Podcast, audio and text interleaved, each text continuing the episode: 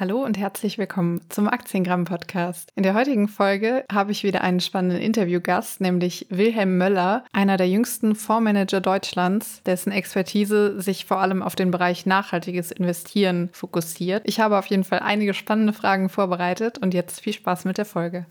Hi Wilhelm, stell dich doch gerne einmal vor. Hallo Lisa, erstmal vielen lieben Dank für deine Einladung. Schön, dass ich heute hier sein darf. Und mein Name ist Wilhelm Möller, ich bin 22 Jahre alt, ich bin Fondsmanager eines nachhaltigen Investmentfonds. Nebenbei studiere ich Rechtswissenschaften, also habe Jura studiert, habe im August jetzt mein erstes Staatsexamen geschrieben.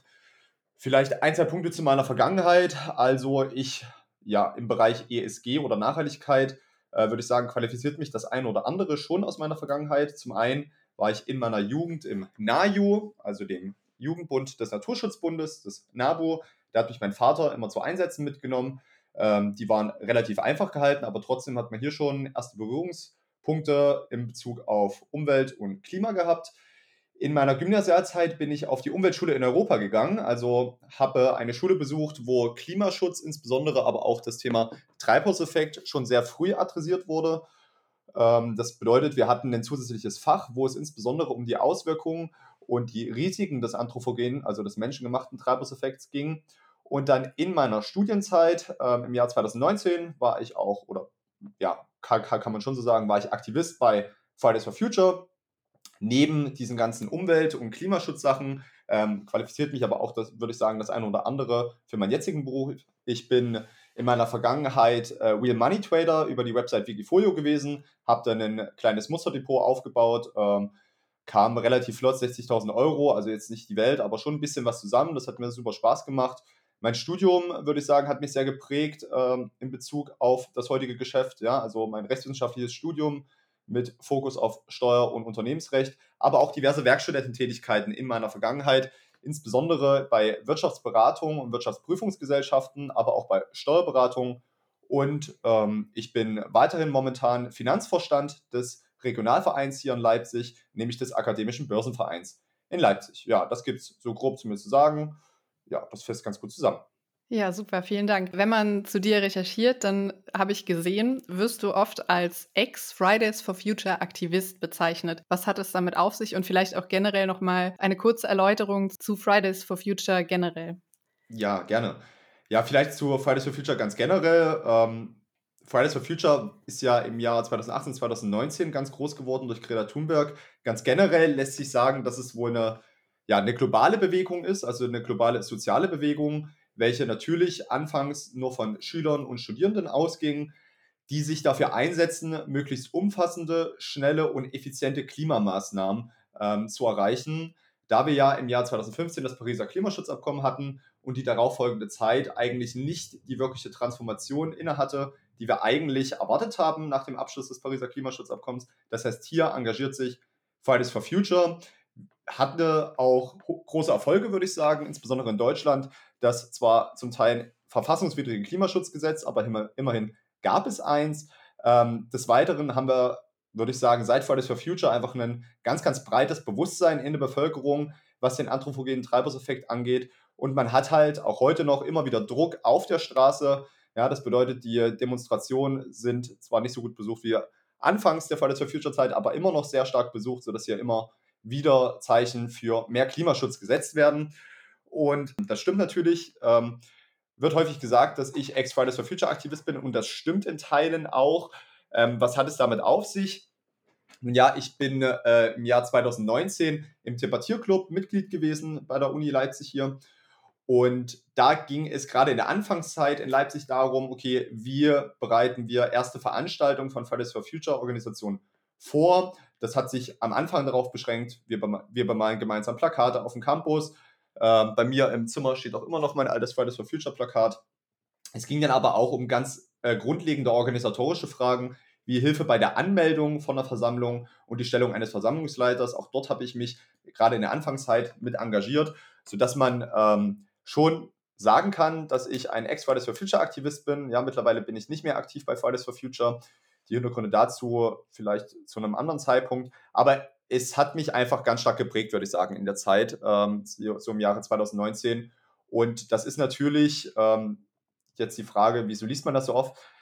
würde ich sagen, einfach das Greifbarste. Ja? Also eine Mitgliedschaft in einer NGO oder auch ähm, ja, die Präsenz in der Umweltschule in Europa in, in meiner Gymnasialzeit, das ist für die meisten, würde ich sagen, zwar verständlich, aber nicht so greifbar, was die konkreten Forderungen angeht. Ja?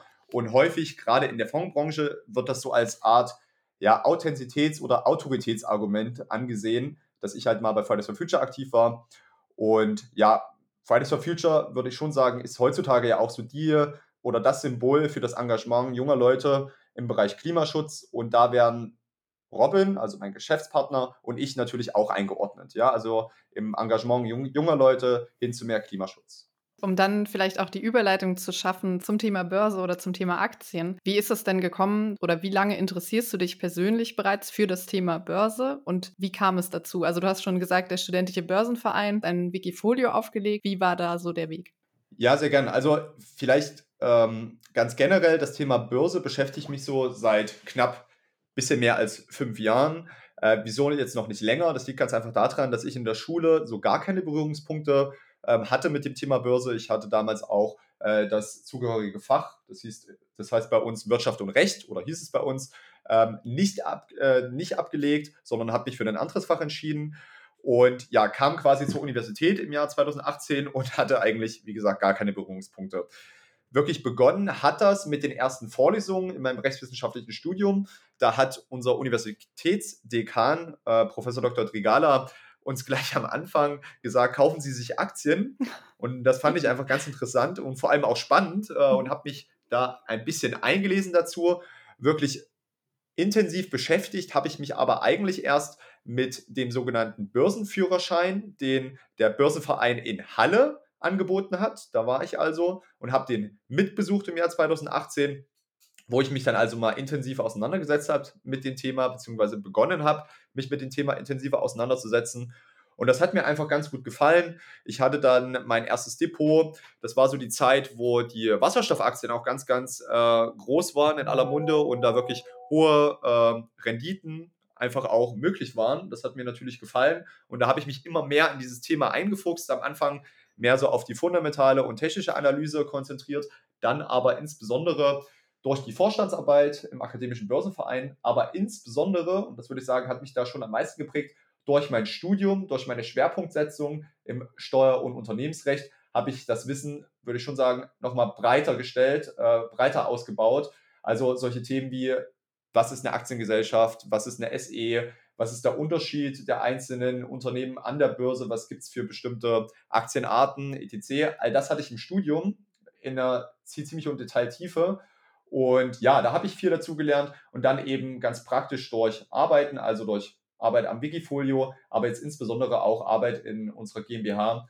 Da ist das Wissen einfach nochmal breiter geworden und ich würde sagen, diese fünf Jahre waren einfach vollgepackt mit ganz, ganz viel Input aus verschiedensten Bereichen.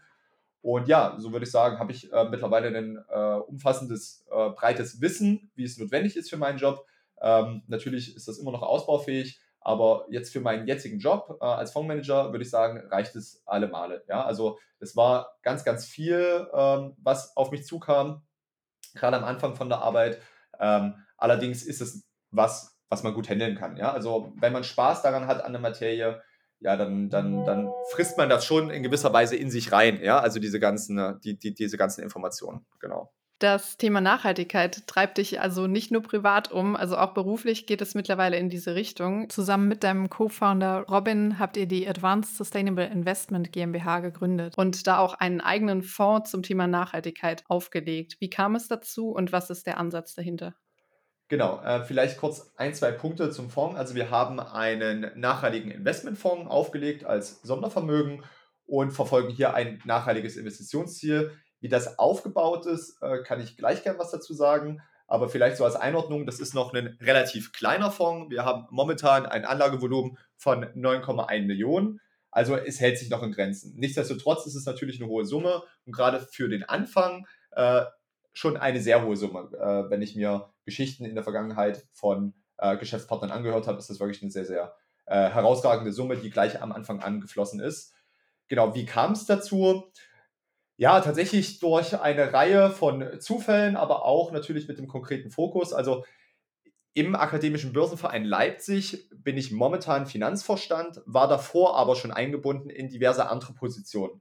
Zum einen hat jeder Regionalverein hier in Deutschland, äh, also es gibt nicht nur den Börsenverein in Leipzig oder in Halle, sondern eigentlich in jeder Universitätsstadt, jeder Regionalverein hat ein eigenes Wikifolio. Ja, und diese stehen im, ja, in Konkurrenz zueinander, beziehungsweise versuchen sich gegenseitig in der Performance zu schlagen. Und dort habe ich quasi auch äh, meine Arbeit im Akademischen Börsenverein Leipzig aufgenommen. Ich habe nämlich mit in dieser Wikifolio Trading Gruppe gearbeitet.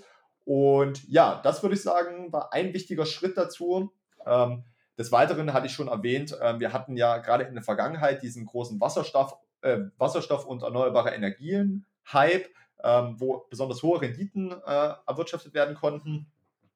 Und das fiel einfach gepaart in die Zeit mit Fridays for Future, wo wir das in Leipzig angefangen haben, groß zu machen. Und das eben gepaart hat so gemündet in einem Wikifolio, was ich schon erwähnt hatte. Mein erstes Wikifolio Green Invest heißt das, Green Invest Outperform. Und das hat mir einfach super gefallen. Und zusätzlich zu, diesen, zu, zu, zu dieser Art Portfolioverwaltung kam dann noch das Know-how in Sachen Unternehmensrecht dazu, insbesondere in Sachen Gründung von Unternehmen. Wie betreibt man so ein Unternehmen? Wie sieht es mit dem Thema Buchhaltung aus und allgemein dem Thema Steuern? Durch meine Werkstudententätigkeiten habe ich das natürlich gefüttert. Ich wusste, wie man Buchhaltung macht für kleinere Unternehmen. Ich wusste, was für Steuererklärung man machen muss, ja, wann da welche Frist einzuhalten ist.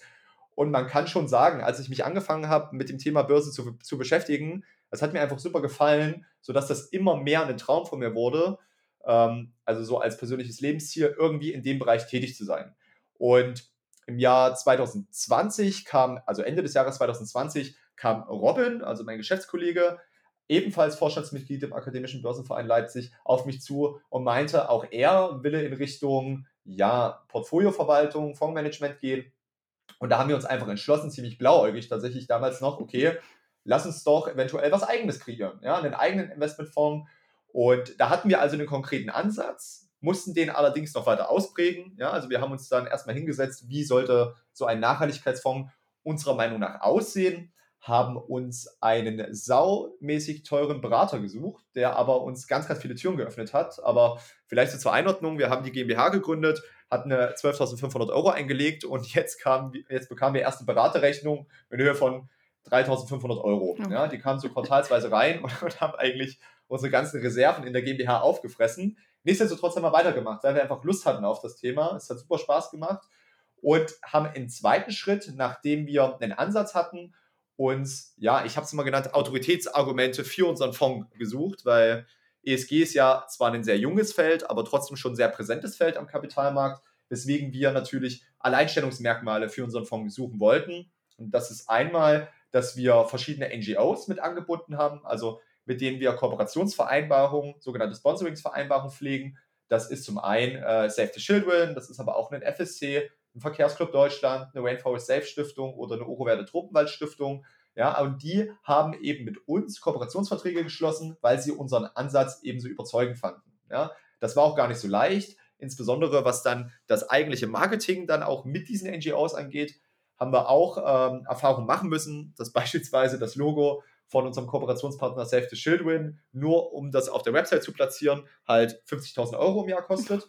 Und die hatten wir natürlich auch nicht, sodass wir uns hier natürlich was aufgebaut hatten. Das hat aber allein noch nicht gereicht. Ja. Im nächsten Schritt kam es dann dazu, dass wir gesagt haben, okay, wir sind beide noch relativ jung. Ja. Also ich 22, Robin ein kleines bisschen älter, aber auch nicht bedeutend älter. Ähm, wir brauchen irgendwie ja, Autoritäten bei uns im Unternehmen. Und da kamen wir auf die Idee, was ja eher untypisch ist für eine GmbH, dennoch einen sogenannten wissenschaftlichen Beirat zu gründen, bestehend aus vier Mitgliedern. Dieser, wo du ja auch mittlerweile ein Mitglied bist, wo wir uns ganz gefreut haben. Genau. Und als wir den dann zusammen hatten, äh, besetzt mit verschiedensten Positionen, also einmal in Sachen, äh, einmal in Sachen Nachhaltigkeit, haben wir den Professor Dr. Bernd Siebenhühner, der Lehrschulleiter in der Universität Oldenburg für ökologische Ökonomie ist aber eben auch andere Themen wie soziale Themen, allgemein das Thema Kapitalmarktrecht und Konkurrenzprodukte beziehungsweise andere ESG-Fonds. Da haben wir uns einfach verschiedene Autoritäten für diesen speziellen Bereich gesucht, haben gefragt, haben gepitcht und konnten tatsächlich den einen oder anderen von unserem Ansatz, von, von unserer Idee überzeugen. Genau. Und dann hatten wir quasi ein Produkt, wir hatten eine GmbH, die nach was aussieht, Wir hatten aber noch keinen Fonds oder sonst irgendwas. Und dann fing ich an, äh, oder beziehungsweise dann fing eine sehr, sehr anstrengende Zeit an, nämlich die Akquise von Kundengeldern. Ja? Und da hatten wir natürlich unseren Berater, von dem ich am Anfang erzählt habe, der hatte aber eben auch eingeschränkte Möglichkeiten. Der konnte uns zwar sagen, wo wir theoretisch anrufen können, er konnte aber selbst nichts vermitteln. Ja, also es ist jetzt nicht so, dass unser Berater gesagt hätte, er hat da jemanden, der würde euch beispielsweise als Seed Investment, also ganz am Anfang als Investment, 5 Millionen Euro stellen. Sowas hat man nicht, ja, sondern wir mussten tatsächlich Kaltakquise am Telefon machen. Und so habe ich mich eigentlich den ganzen Tag äh, hingesetzt, neben meinem damals noch Werkstudentenjob, äh, auch in den Pausen und habe Institutionelle angerufen. Also, was heißt Institutionelle? Das ist, sind Vermögensverwaltungen, das waren Family Offices, das waren aber auch Bistümer, das waren Stiftungen und so weiter.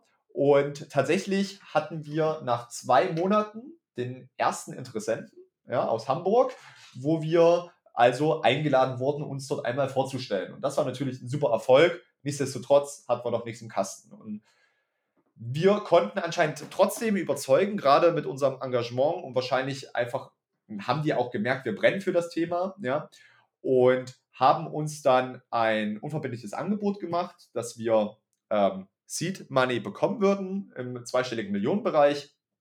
Ähm, hingegen sollten wir 25% unserer GmbH abgeben, natürlich gegen ein gewisses Entgelt, aber abgeben, sodass die eine Sperrminorität haben. Und da das geklappt hat, kann ich den Namen auch nennen. Das war die Hilferad Holding AG aus Hamburg, eine der Top 50 Vermögensverwalter in ganz Deutschland.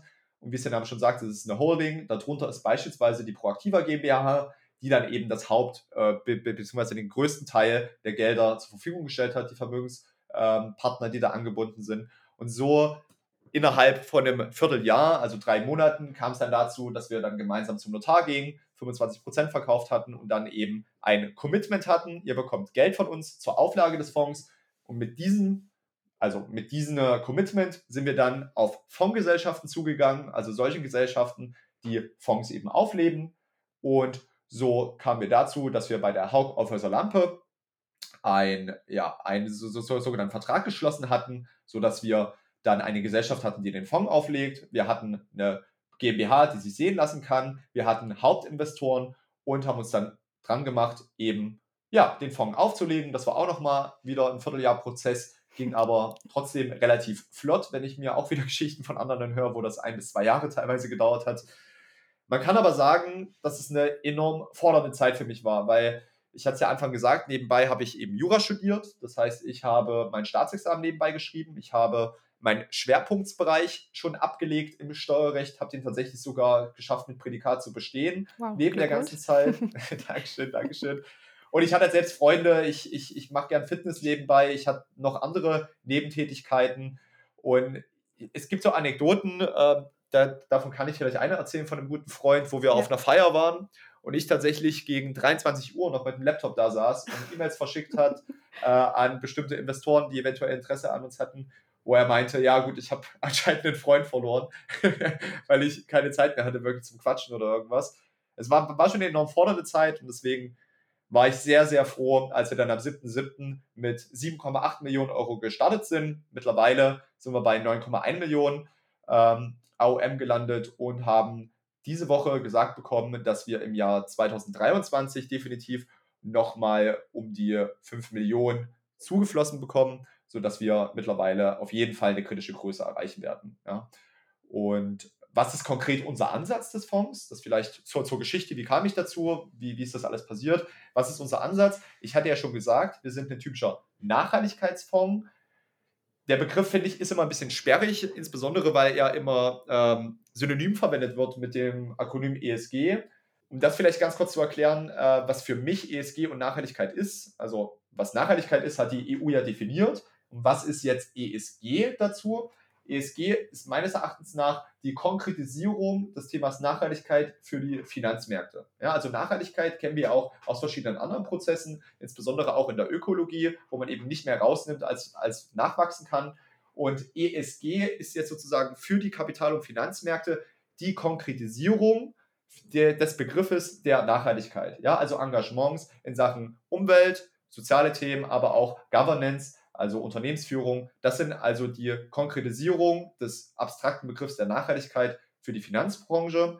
Und wir haben einen solchen Nachhaltigkeitsfonds aufgelegt. Wir fokussieren uns hierbei auf das E, also auf Environmental, also auf die Umwelt und haben einen sogenannten Paris-Aligned Nachhaltigkeitsfonds, also einen Paris ausgerichteten Fonds.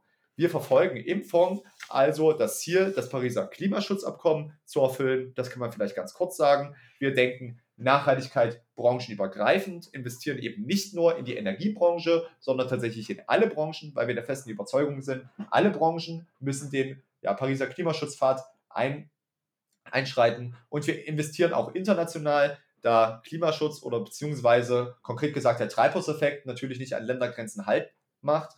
Deswegen denken wir auch, dass wir international investieren müssen und haben so ein Impact-Fonds aufgelegt mit dem Ziel, dass wir im Portfolio eine CO2-Reduktion mit rund 7% per annum, also pro Jahr, anstreben. Also wenn, wenn man sich unser Portfolio anschaut, besteht aus 40 Unternehmen. Gut, momentan aus 39, aber mhm. wir tendieren immer zu 40 Unternehmen. Dann können wir das Jahr 2021 nehmen. Da waren die Emissionen des Portfolios, also jedes einzelnen Unternehmens zusammenaddiert, bei Summe X und jetzt versuchen wir, dass wir im darauffolgenden Jahr, also dass wir 7% weniger Emissionen haben. Genau, das ist sozusagen unser nachhaltiges Investitionsziel. Die 7% stützen sich eben auf die sogenannte Benchmark-Verordnung der Europäischen Union. Jetzt wird es ein bisschen zu komplex. Es geht einfach nur darum, dass die 7% diesem Paris-Aligned-Ansatz, also diesen Paris ausgerichteten Ansatz eben entsprechen. Genau. Das ist also in a nutshell, was unser Fonds macht. Du hast auch anfangs schon erwähnt, das ist ein Artikel 9 der EU-Nachhaltigkeitstaxonomie. Das klingt ja, wenn man das vielleicht noch nie gehört hat, erst einmal sehr ja, sperrig. Kannst du das vielleicht einmal kurz erklären, beziehungsweise warum dieser Standard vielleicht im Vergleich zu anderen der bessere ist?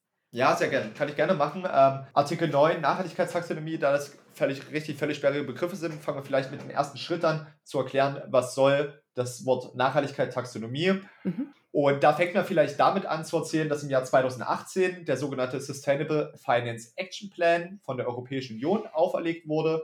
Das ist einfach ein Sammelbegriff für den regulatorischen Rahmen für die Finanzmärkte mit der Frage, wie schaffen wir es, den sogenannten Green Deal in der Europäischen Union auch über die Finanzmärkte zu erreichen. Und da sind eine Reihe von ja, Verordnungen in Kraft getreten. Das ist einmal die Taxonomie 1 Verordnung, Jetzt war ja stark in der Presse auch in diesem Jahr die Taxonomie 2 Verordnung, also die Erweiterung äh, der Taxonomie um Öl, äh, Öl, um Gas und Atomkraft.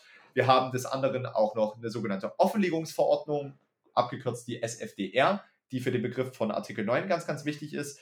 Und diese sogenannte Offenlegungsverordnung als Teil des Sustainable Finance Action Plans ist ganz einfach eine, wie es der Name schon sagt, eine Verordnung, die offenlegen soll, wie Fonds zum Thema Nachhaltigkeit stehen, ganz kurz zusammengefasst. Ja? Also es gibt in der äh, SFDR, also in der Auflegungsverordnung, drei sogenannte Kategorien, wie sich Fonds beim Thema Nachhaltigkeit klassifizieren lassen. Das sind einmal Fonds, die keine Nachhaltigkeitsrisiken berücksichtigen, sogenannte Artikel 6 Fonds.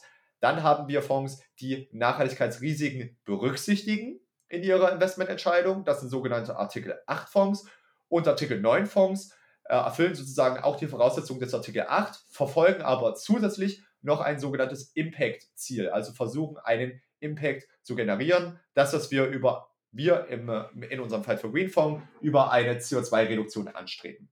Genau, also man benötigt für Artikel 9 Fonds ein nachhaltiges Investitionsziel, was wiederum bedeutet, Artikel 9 Fonds ist nicht gleich Artikel 9 Fonds. Es gibt ganz, ganz viele verschiedene Artikel 9 Fonds, die auch anders strukturiert sind. Aber das, glaube ich, beantworte erstmal die Frage, was ähm, ein Artikel 9 Fonds ist und zur Frage, was ist die Nachhaltigkeitstaxonomie. Es ist einfach ein Teil des Sustainable Finance Action Plans der Europäischen Union zur Erfüllung des Ziels, äh, ja, beziehungsweise zur Erfüllung des Green Deals. Vielleicht eine etwas andere thematische Frage gleich im Anschluss. Wenn man das Thema Nachhaltigkeit hört, dann ist ja leider auch automatisch sehr oft im Kopf das Thema Greenwashing damit verknüpft. Also beispielsweise das Marketing mit ja besonders nachhaltigen und umweltfreundlichen Ansätzen, ohne dass diese wirklich erfüllt werden. Wie würdest du sagen, kann man sich davor schützen oder ist durch diese Taxonomie beispielsweise so ein Schutz dann möglich? Ja, also das ist eine sehr, sehr gute Frage, gerade weil das auch eine sehr aktuelle Frage ist. Wir hatten ja in jüngster Vergangenheit gewisse Skandale, Stichwort DWS, ja, in mhm. der Presse zu lesen.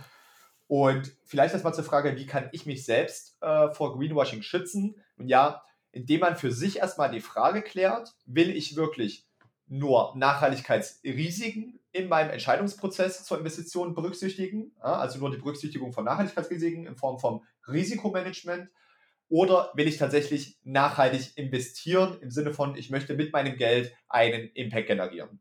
Wenn man sich der Frage gestellt hat, kann man für sich festlegen, okay, ich will Artikel 8 Produkte, wenn ich lediglich Risiken berücksichtigen will, oder ich will Artikel 9 Produkte, wenn ich wirklich, ja, wenn, wenn man so will, sinnvoll mein Geld anlegen, sodass es einen Impact generiert. Das ist meines Erachtens nach die erste Frage, die man sich immer stellen muss. Und da hilft eben, und das ist auch Ziel der SFDR, der sogenannten Offenlegungsverordnung gewesen, hier eben drauf zu schauen, ob wir hier ein Artikel 6 Produkt, ein Artikel 8 Produkt oder ein Artikel 9 Produkt haben.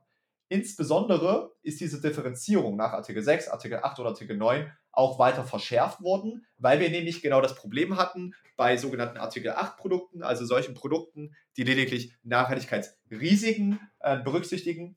Selbst diese durften werben damit, dass sie Nachhaltigkeitsfonds sind, etc., dürfen sie mittlerweile nicht mehr. Ja? Es wurde nämlich äh, durch eine weitere Regulierung in der Europäischen Union sogenannte Artikel 8 Plus Produkte geschaffen. Das bedeutet, diese Produkte, also Artikel 8 Produkte, dürfen sich nur als nachhaltig vertreiben, wenn sie zusätzlich zu den berücksichtigten Risiken im Rahmen der Nachhaltigkeit andere äh, Themen noch weiter verfolgen. Also beispielsweise jetzt wird es jetzt wieder sehr regulatorisch. Also beispielsweise, sie berücksichtigen, sie, sie berücksichtigen Nachhaltigkeitsrisiken und machen Investitionen im Sinne der Taxonomie. Also Investitionen beispielsweise in erneuerbare Energien. Nur dann darf ein Produkt als nachhaltig vertrieben werden. Heißt ganz einfach, ich habe schon von außen über die Europäische Union einen gewissen Schutzrahmen mittlerweile eingebaut, nämlich durch die sogenannte Offenlegungsverordnung. Das erleichtert Anlegern einfach äh, ungemein Fonds besser bewerten zu können nach Impact-Fonds, Fonds, die lediglich Nachhaltigkeitsrisiken berücksichtigen und Fonds, die keine berücksichtigen. Genau. Das heißt, man sollte immer auf das Label achten. Ist es ein Artikel 6 Fonds, ein Artikel 8 Fonds oder ein Artikel 9 Fonds?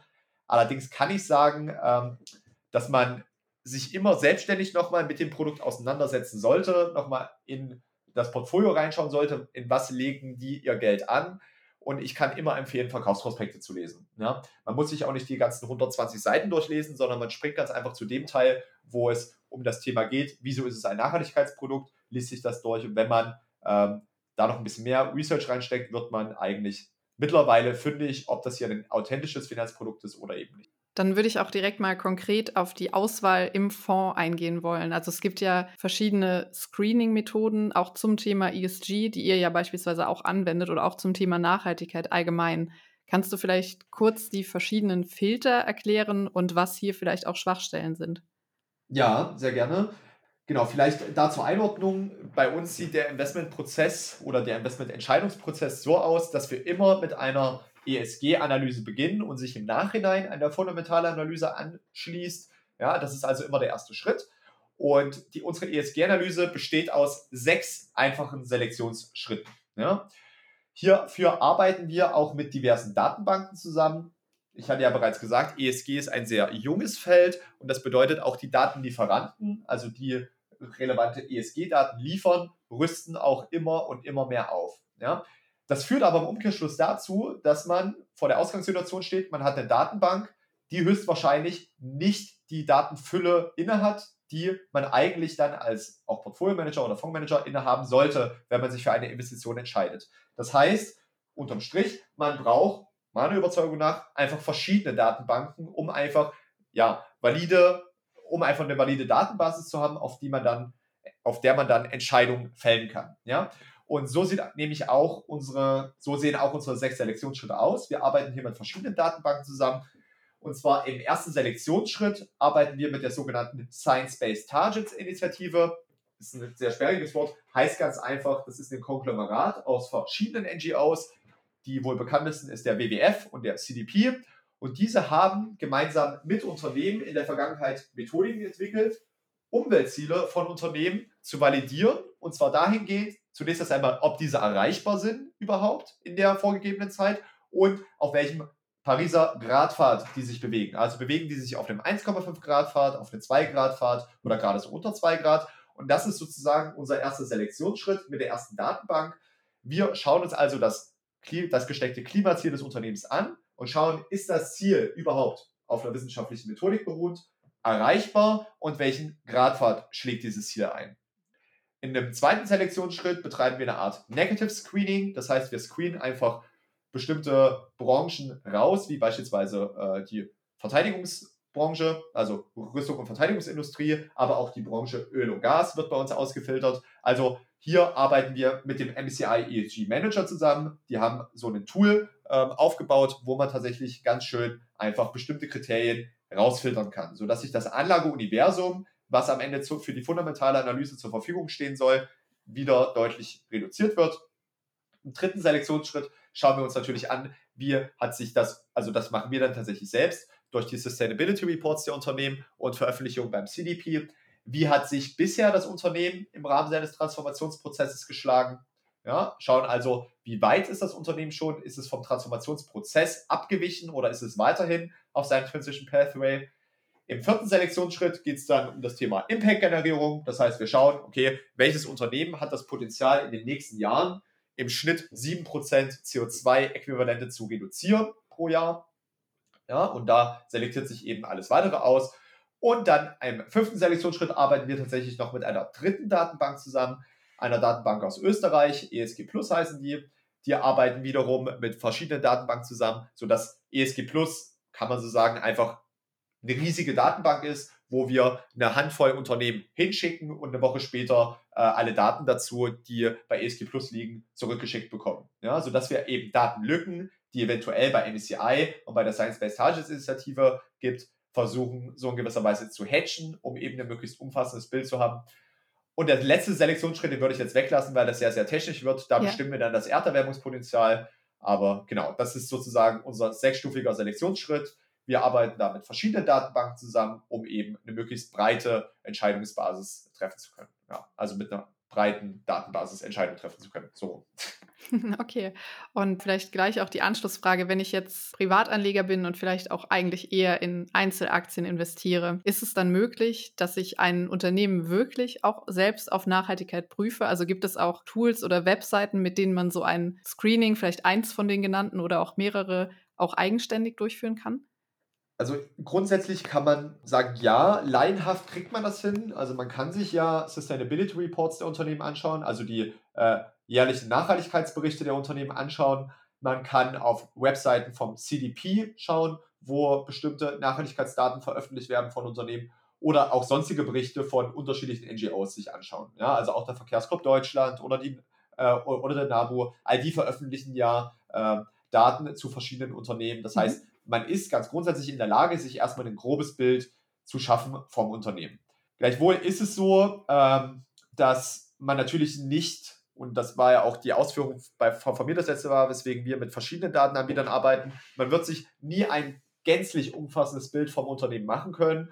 Und insbesondere solche Bewertungen von MSCI, also einen AAA oder einen Triple B oder, oder, oder, die verfolgen halt einen Ansatz, der jetzt nicht zwingend zu meinem eigenen Ansatz passt. Also wenn ich mir die Bewertung von MSCI anschaue, dann verfolgen die einen sogenannten Best-in-Class-Ansatz. Also so kann es halt auch sein, dass ein Rüstungsunternehmen ein AAA-Rating hat, weil es halt, also im Vergleich in der Peer Group der Rüstungsunternehmen, das in Anführungsstrichen nachhaltigste ist. Ja? Mhm. Also man muss hier auf die verschiedenen Ansätze von unterschiedlichen Bewertungen schauen und man müsste zudem sich eben breit belesen in den Sustainability Reports und den anderen Datenbanken, die ich gerade, die Open Source sind, erwähnt habe. Denn solche Tools, wie wir sie haben, die sind sauteuer. Ja? Also allein ein Tool von denen kostet über äh, 20.000 Euro im Jahr, ähm, sodass man schon sagen kann, man kann sich einen laienhaften Überblick verschaffen. Man kann bestimmt auch die eine oder andere Sache dann schon für sich ausschließen. Man kann andere Bewertungsmaßstäbe wie beispielsweise von MSCI benutzen. Allerdings wird man keine wirklich äh, ja, entscheidungsreife äh, Investitionen treffen können, wenn man jetzt nur auf das Thema Nachhaltigkeit schaut. Ja. Insbesondere die Sustainability Reports der Unternehmen führen halt oder bestehen aus ganz, ganz vielen Schwächen. Ja. Insbesondere im Bereich der CO2-Bilanzierung gibt es da immer noch große Schwächen. Da ist neulich erst ein Artikel gekommen ähm, von Morgan Stanley, wo es darum ging, wie Unternehmen, wie unterschiedliche Unternehmen ähm, ja, Tricks bei der CO2-Bilanzierung äh, begehen, um die Emissionen eben so gesehen zu senken, obwohl sie gar nicht sinken. Oder auch in den Emissionsgattungen gibt es bei bestimmten Emissionsgattungen, äh, also beispielsweise entlang der gesamten Wertschöpfungskette, einfach noch ganz, ganz große Defizite, sodass man eigentlich wirklich sich auf eine ja, Nachhaltigkeitsdatenbank verlassen sollte und eben nicht auf eigene Faust entscheiden sollte, das Unternehmen ist es für mich nachhaltig oder nicht. Ja. An der Stelle kann ich darauf hinweisen, unsere GmbH ähm, bietet genau das an, also das Screening von Portfolios etc., ähm, auch, auch für Privatanleger für ein ganz, ganz kleines Geld. Ähm, also wer da wirklich Interesse daran hat, sein Portfolio mal umfassend prüfen zu lassen, da kann man auch auf externe Dienstleister zurückgreifen. Ja. Dann würde mich natürlich auch noch interessieren, wir haben jetzt schon die Abkürzung ESG angesprochen. Es gibt ja auch noch SRI als Nachhaltigkeitskriterium bei ETFs, die dann auch im Titel enthalten sind. Was würdest du sagen oder wie ist deine Meinung zu ETFs, die dieses Kriterium enthalten? Ja, also ganz grundsätzlich bin ich ein großer Freund von ETFs. Auch ich bespare ETFs. Also ich, ist eine ganz, ganz tolle Sache. Nichtsdestotrotz ist es so, dass Nachhaltigkeits-ETFs ähm, ja, natürlich geringe Kosten haben, aber in der Transparenz ganz, ganz große Lücken haben. Ja, also wir haben beispielsweise als, wir betreiben ja ein aktives Fondsmanagement, was natürlich auch mit mehr Kosten verbunden ist, dafür aber mit einer höheren Transparenzdichte äh, ausgefüllt wird. Ja, also wenn beispielsweise bei uns eine Position im Portfolio geschlossen wird, dann gibt es von uns einen Bericht, warum diese Position geschlossen wurde. Und zwar möglichst einfach erklärt. Ja. Beispielsweise wurde bei uns jetzt die Ecolab ausgeschlossen, also die Ecolab Incorporation. Und die Gründe dafür kann man halt auf unserer Website sehr leicht nachsehen. Hingegen sind ETFs halt nicht so transparent. Das bedeutet, geht es mir beim Investieren wirklich um eine äh, transparente Anlagepolitik der Fondsmanager, ja, wo ich wirklich nachvollziehen kann, was passiert im Portfolio, wieso hat man sich so entschieden, dann rate ich natürlich zu aktiv gemanagten Fonds. Es gibt neben unserem natürlich auch noch andere ganz tolle Nachhaltigkeitsfonds. Ähm, wir kämpfen da ja alle fürs selbe. Genau. Ähm, und man hat einfach die Möglichkeit, würde ich halt sagen, beim aktiven Fondsmanagement rauszufinden, ist das Fondsmanagement wirklich nur auf Rendite getrimmt oder haben wir hier wirklich ein authentisches und ehrliches Fondsmanagement? Ja, nichtsdestotrotz, Nachhaltigkeits-ETFs sind immer besser als nichts und die Klassifizierung Artikel 6 Fonds, Artikel 8 Fonds und Artikel 9 Fonds hilft mir enorm als Privatanleger, solche ähm, ja, Greenwashing Greenwashing-Risiken zu umgehen. Ja, insbesondere, weil die Re Regulatorik ja zum 01.01.2023 nochmal schärfer wird. Ja, die Anforderungen an Artikel 9 Fonds steigen nochmal mehr. Und das ist einfach ein Grund, weswegen man auch guten Gewisses in ETFs investieren kann, wenn es einem wirklich nur darum geht, äh, Nachhaltigkeitsrisiken zu berücksichtigen. Ja, wenn es allerdings um Impact-Fonds geht, würde ich immer zu einem aktiv gemanagten Fonds raten. Einfach, wenn ich den Impact generieren will, will ich auch nachvollziehen, wie wird der Impact generiert. Und das ist bei ETFs relativ schwierig nachzuvollziehen, weil die einfach in der Berichterstattung teilweise sehr intransparent sind. Okay, sehr interessant. Und dann vielleicht nochmal etwas allgemeiner, also vielleicht auch privat gesprochen, aber auch für den Fonds, wenn ja jetzt es konkret darum geht, ein neues Unternehmen aufzunehmen, dann schaut ihr euch die fundamentalen Daten an oder was ist so das, das Wichtigste an Kennzahlen oder an Analyse, was ihr da betreibt? Ja, genau. Also die, das Wichtigste an Kennzahlen ist bei uns immer erstmal, wie, sind die Nachhaltigkeitskennzahlen? Ja, aber ich, ich glaube, da, darauf zieht die Frage gar nicht ab, sondern eher, eher auf die fundamentale Seite. Nur nochmal der Hinweis bei uns: immer erst ESG, dann kommt fundamental. Ja, die wichtigsten Kennzahlen in der fundamentalen Analyse sind bei uns tatsächlich immer, dass eine gesunde Bilanz besteht. Ja? Also Unternehmen wie Bayer, die halt ähm, ja, riesig also die Bayer-Übernahme, äh, beziehungsweise die Monsanto-Übernahme Monsanto von Bayer ist, glaube ich, jedem äh, deiner Zuhörer bekannt. Und trotzdem ist das einfach ein ganz, ganz äh, großes Risiko, weil der Goodwill von Monsanto einfach in der Bilanz von Bayer aufgenommen ist. Würde man den abschreiben, also beispielsweise zu anderen Bilanzierungsstandards kommen, also beispielsweise raus aus dem Börsengeschehen und dann rein in die Bilanzierung nach dem HGB oder auch nach dem Steuerrecht, äh, dann würde das einfach ein enormes Risiko in sich bürgen weil man hier diesen Goodwill abschreiben müsste und dadurch würde die Bilanz von Bayer so hart schrumpfen, dass hier auf jeden Fall ein sehr, sehr hohes Ausfallrisiko von Bayer besteht. Das heißt, wir schauen uns tatsächlich ganz konkret die Bilanzen an, auch insbesondere, wie ist die Verschuldung des Unternehmens, das ist für uns ganz, ganz wichtig. Das heißt, wir machen erstmal eine Bilanzanalyse für uns, haben da bestimmte Kennzahlen, natürlich solche Standardkennzahlen wie KGV, KBV, KCV. Allerdings ähm, bestimmen wir, ob ein Unternehmen also ob in ein Unternehmen aus fundamentalen Gesichtspunkten investiert wird, nicht allein über die Bilanz oder bestimmten Kennzahlen, sondern wir betreiben tatsächlich eine Discounted Cashflow Analyse. Zum Abzinsen benutzt man dann den WAC, also den WACC. Ähm, genau, das ist für uns das wichtigste Tool, mit dem wir arbeiten, also eine Discounted Cashflow Analyse zu machen. Aber eben auch sonst äh, typische Kennzahlen, die, glaube ich, jeder kennt. Also KGV hatte ich schon genannt, aber auch Risikokennzahlen, Volatilitätskennzahlen und so weiter. Ja, also das ist sehr, eine sehr, sehr breite Analyse. Äh, Herzstück dessen ist aber allerdings eine Discounted Cashflow Analyse. Genau.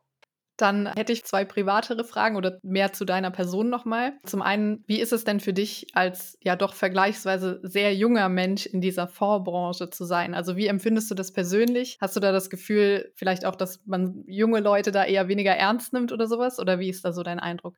Ja, also vielleicht ganz grundsätzlich, ich finde die Branche enorm spannend. Ja, also weil du hast einfach eine Branche, die so komplex, so divers ist, dass man halt so viele verschiedene Themen auf einmal hat und das macht die Branche einfach super spannend, permanent die ganze Zeit. Ja, also es ist jetzt nicht, äh, ist jetzt keine Branche, wo eigentlich alles immer gleich bleibt, äh, sondern man hat ständig einen Wechsel, ständig ändern sich Sachen und das macht die Branche einfach so spannend. So zu der Frage, ob man als junger Mensch nicht wirklich ernst genommen wird. Zum Teil schon, auf jeden Fall. Allerdings sehen auch andere Fondsmanager natürlich, okay, die sind ein, das ist einfach ein authentisches Fondsmanagement, die haben einfach enorm viel Ahnung, was beispielsweise Sachen des Treibhauseffektes angeht. Also da werden wir gar nicht irgendwie als äh, junge Leute behandelt, sondern werden tatsächlich, äh, bekommt tatsächlich auch eine herausragende Bedeutung, so als Art Autoritätsargument. Schaut hier, die jungen Leute sagen das. Das äh, kann, kann man wahrscheinlich sagen. So ganz grundsätzlich aber zur Branche, man braucht auf jeden Fall Kontakte, Kontakte, Kontakte. Mhm. Ansonsten kommt man in diese Branche, zumindest in mhm. solche Kreise, absolut nicht rein. Ja, also der, der Berater, den wir hatten, der war zwar sau teuer, der war aber auch nicht wegzudenken. Also ohne den hätten wir bestimmte Sachen äh, ja nie kennengelernt, bestimmte Veranstaltungen nie kennengelernt und genau, man braucht einfach Kontakte und was man vor allem auch braucht, ist enorm viel Geld. Äh, und da ist man eben auf Dritte, wenn man es selbst nicht hat. Gut, mit 22 Jahren meiner Wendigkeit hat man zwar ein bisschen Geld, aber jetzt noch nicht so viel Geld, dass man den Fonds bei Easy auflegen kann. Auf keinen Fall. Ja. Äh, das heißt, man braucht auch viel Geld. Also man, wenn man die zwei, die zwei Faktoren hat, Kontakt und Geld, schafft man es in der Branche auf jeden Fall sehr, sehr weit. Ansonsten muss man sich das sukzessive aufbauen. Trotzdem ist es wirklich eine ganz, ganz spannende Branche die einem auch ganz viel gibt. Ja, insbesondere unsere Hauptinvestoren, die, Höfe, die Höferath Holding AG aus Hamburg, zu denen schaue ich schon mittlerweile auf, zu den, Vorstand, äh, zu, zu, zu, den Vorständen. Ja, also das sind einfach ganz, ganz nette Leute, ganz, ganz tolle Leute, die enorm viel Wissen in sich ballen. Und es macht einfach super Spaß, mit denen zu arbeiten. Also ich erlebe die Branche bisher fast ausschließlich positiv. Natürlich hat man mal hier und da einen Rückschlag. Allerdings, äh, ganz grundsätzlich ist die Branche unglaublich spannend und ich kann es nur jedem empfehlen, äh, da tätig zu sein, ja, den, den das interessiert. Und dann die letzte Frage, die ich noch hätte, wie investierst du denn privat? Also bist du auch in deinem eigenen Fonds investiert oder wie investierst du ansonsten noch? Ja, hier, hier muss ein bisschen aufpassen, was ich sage, weil dann kann ich gar nicht so viel sagen. So, also okay. Also ich, ich kann für mich sagen, ich bin auch in unserem Fonds investiert, das stimmt. Ähm, und in was ich sonst investiere, das muss ich ein bisschen genereller halten. Also okay. ich investiere in Aktien als auch ETFs. Ja? Mhm. Also, aber allerdings hier nur über Sparpläne. Also ich mache jetzt keine Investitionen, 20.000 Euro packe ich jetzt mal in die Aktie rein oder in die Aktie. Das habe ich gemacht, bin ordentlich auf, auf, auf aufs Gesicht geflogen, sage ich mal. Äh, und mache es deswegen seitdem nur noch über Sparpläne, mache also langfristigen Vermögensaufbau. Natürlich habe ich auch ein kleines Zockerportfolio, allerdings ähm, ist das deutlich eingeschränkter, als es noch vor zwei, drei Jahren war. Genau. Okay, Super. Ja, vielen Dank. Also sehr interessant, auch für mich das ganze Thema aus dieser Fondswelt einmal zu hören, also wo man eigentlich selten solche offenen Einblicke bekommt. Also vielen Dank auf jeden Fall dafür. Und ja, die letzten Worte für die Folge gehören gerne nochmal dir. Möchtest du noch irgendwas ergänzen oder noch irgendwas sagen?